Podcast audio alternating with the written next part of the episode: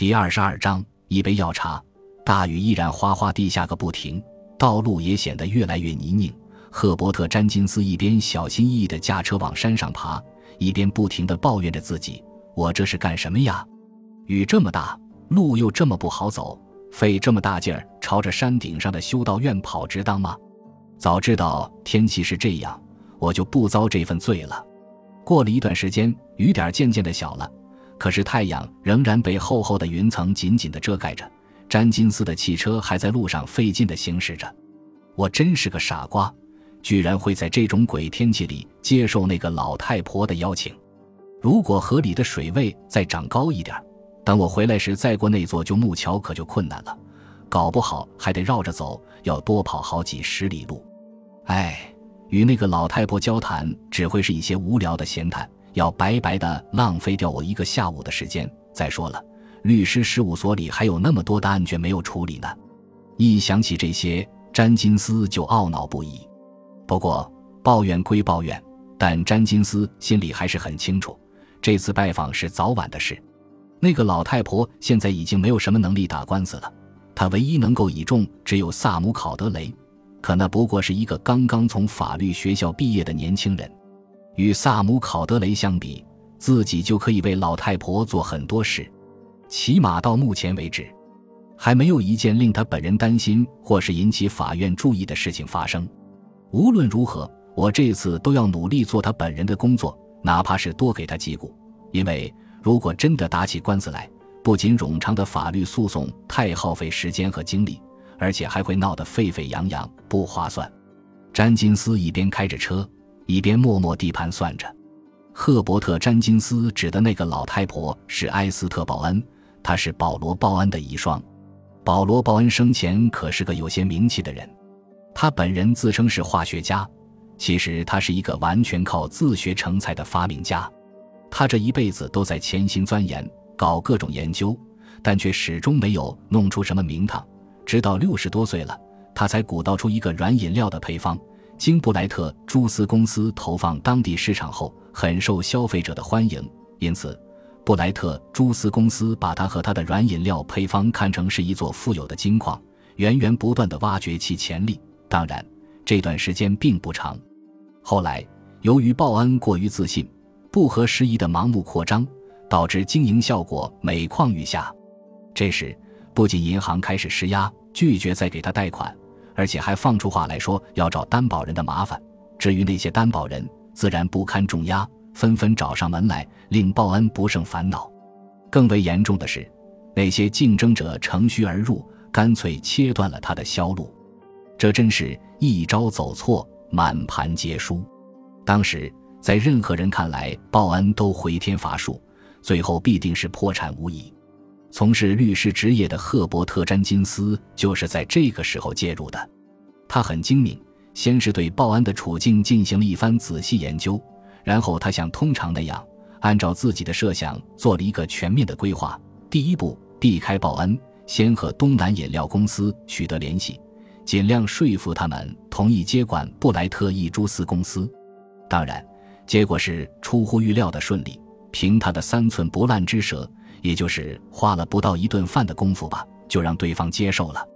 当然，他在这期间耍了点花招。开始时先扯了点小谎，说自己是这个项目的投资人，其实他当时连半个股都没有。第二步，凭他与东南饮料公司之间的一个还未生效的口头协定，开始与报安直接对话。或者直白一点说，就是发起进攻。报安先生，我已经仔细研究过你的情况了。恕我直言，现在你的面前只有两条路可以走。他开门见山地说。接下来，他对形势做了全面的分析，然后对坐在自己对面那个神情憔悴、耷拉着脑袋的人说：“我认为，你要么是宣告破产，要么是把现有的都卖出去。只有这样，才不会让你的利益全部丧失。”望着对方那无奈的眼神，他顺势将自己的计划和盘推出。我是这样考虑的：由我把主要担保人的抵押权买过来，成为新的控股者，你将保有最低的股份，你仍然担任董事会主席。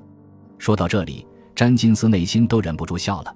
其实他很清楚，这个董事会主席的桂冠是徒有虚名的，只不过暂时用来满足这个老头的虚荣心罢了。我真是做了一笔好买卖。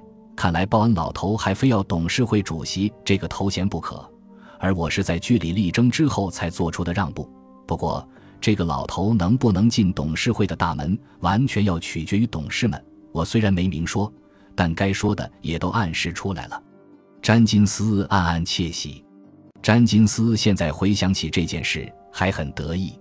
他还清晰地记得，当时的报恩眼眶中充溢着泪水，他的心在痛，手也在抖，简直不敢看桌子上的那支签字笔。时间一分一秒的过去，最后报恩不得不咬咬牙，拿起笔来，在协议书上签了字。詹金斯清楚地看到，当鲍恩微微放下那支签字笔时，还是显得犹犹豫豫。不难看出。这个老头内心的极度痛苦和无奈，他难以割舍寄托着自己一生心血和希望的东西。虽然他的签名歪歪斜斜，充满了孩子气，但却圆了那个居心叵测的律师几个月来的梦想。这是这个老头无论如何也想不到的。詹金斯一拿到有报恩签字的协议书，就立刻把软饮料的配方转卖给了东南饮料公司。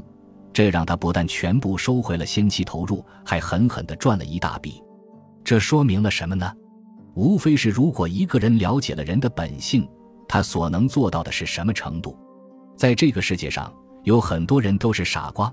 如果你知道怎么掌控他们，那么将他们玩弄于股掌之间就是很容易的事了。这时的詹金斯就是这样一个人。目前只剩下老太婆的问题了，不过她好对付，我估计。她现在一定还没有从失去丈夫的悲痛中摆脱出来，詹金斯心里想。原来，在詹金斯施展的计谋得逞后没几天，鲍恩就自杀了。他的尸体是在车库中发现的。当时他坐在发动着的汽车里，车库门和汽车门都被死死地堵着。在他身边有一份遗书，上面只有潦草的几行字，还是那种歪歪斜斜的孩子气的笔法，大意是说自己这一生是多么失败。唯有离开这个世界，才是一种解脱，并祈求可怜的妻子能够原谅和宽恕他。丝毫没有提到詹金斯。报恩自杀事件在镇上引起了不小的波澜，人们也有多种猜测。当然，大多还是认为他是由于生意上的破产所导致的。但是对于詹金斯来说，这可是件天遂人愿的好事。他暗暗地想：这下好了，我不仅可以彻底解脱，避免很多麻烦。而且也不必担心报恩反悔了。如果他真的反悔，再把这件事弄到法庭上去，那可就是天底下最大的麻烦了。到时候，我和东南饮料公司的不实口头协定就会暴露，给我的那些对投手一口实，弄不好还会威胁到我的律师资格。现在报恩已经死了，这叫死无对证，我也不用再担心什么了。事实上，报恩后来对签了字的协议已经有所怀疑。他的确有了反悔之意，车子继续向山顶爬行。詹金斯想，那个老太婆整天待在家里，肯定对这其中的内幕一无所知。即便是她想到自己的丈夫是受骗了，但也无能为力。或许他会跟萨姆考德雷谈谈，可那个初出茅庐的年轻人又会有什么好招呢？而我就不同了，我不但可以给他一些心理上的安慰。说不定还会根据情况慷慨大方地把我名下的股份让出一二来，这对他该是多么大的诱惑呀！此一时彼一时嘛，我得劝那个老太婆看清形势。在霏霏细雨中，詹金斯的车终于到地方了。眼前是一幢上下两层的维多利亚式建筑。如果放在多年前，这幢建筑应该是很壮观气派的。但是经过岁月的冲刷。如今，它在雨中已经显得十分荒凉和破败。詹金斯下了车，顺手把雨衣的领子往上拉了拉，快跑上台阶，摁响了门铃。哦，原来是詹金斯先生呀！你在大雨天还能赶过来，真是太好了！快快请进。出现在门口的是鲍恩太太艾斯特·鲍恩，也就是那个身材瘦削、满头白发、背还微微有些驼的老太婆。鲍恩太太，你好。因为天气的原因，让你久等了，很抱歉。他礼貌地问候着。随着老太婆蹒跚的脚步，他走进室内，向四周看了看。只见起居室里生着火，暖烘烘的。通向饭厅那里有一道门，但是关着的。居室的窗户上挂着厚厚的窗帘，似乎是在遮挡阳光。但今天是阴雨天，阳光并不存在。客厅的沙发前有一块很旧的地毯，旁边有一盏暗淡的灯亮着，墙上还挂着一幅报恩和妻子年轻时的合影，两个人紧紧依偎着，脸上露出灿烂的笑容。詹金斯迅速收回了目光。感谢您的收听，喜欢别忘了订阅加关注，主页有更多精彩内容。